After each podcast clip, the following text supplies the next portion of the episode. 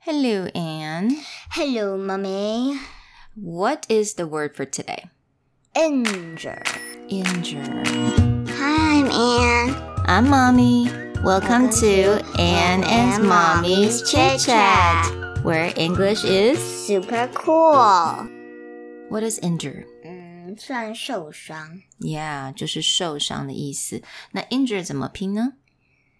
I N J U R E。 Yeah, injure. V. N- No, And then- we don't need the V. V and a dot. 啊、我在后面放那个 V and the dot, that means verb，也就是动词的意思。那 injure 它就是 oh I um something injure someone，OK？、那如果我们讲 injured 后面加一个 d 的话，ed 的话，嗯是我已经我受我伤已经了受伤了。 ，Yeah，I am injured。 Right here. Maybe you fell, maybe Oh. yes. Oh. Okay, Anna's acting right now. Maybe you fell, or sometimes we get a cut, right? Injured. 那 injury 就在讲那个的伤，so that is a noun. Okay, Anne is like full on acting right now. So, what kind of injury do you usually have, Anne? Uh.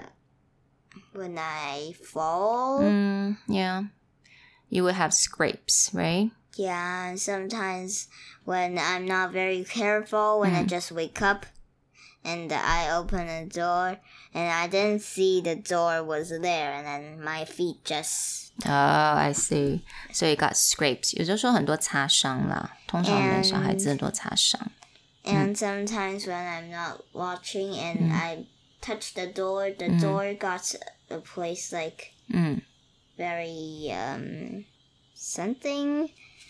And when I 嗯 touch it, 嗯 there's ，you get a cut, yes. right? OK. So 通常我们的一些小伤口都是 scrapes, s c r a p e s, scrapes 就是擦伤的样子。Scrapes. Grapes. 那如果是 cuts，也就是呃，可能有时候小刀子啊，或者是有东西刺伤，cuts 有一点伤口，OK。Cuts. So scrapes and cuts, those are usually quite common injuries. 那当然，injuries 有非常多不同的 injuries，或许我们下一次可以好好的讲。But I hope everyone just gets a little scrapes and little cuts occasionally, nothing big. 所以今天的字就是 injure, injured, and injury. I hope you guys like this episode. I'll talk to you guys next time. Bye. Bye. Bye.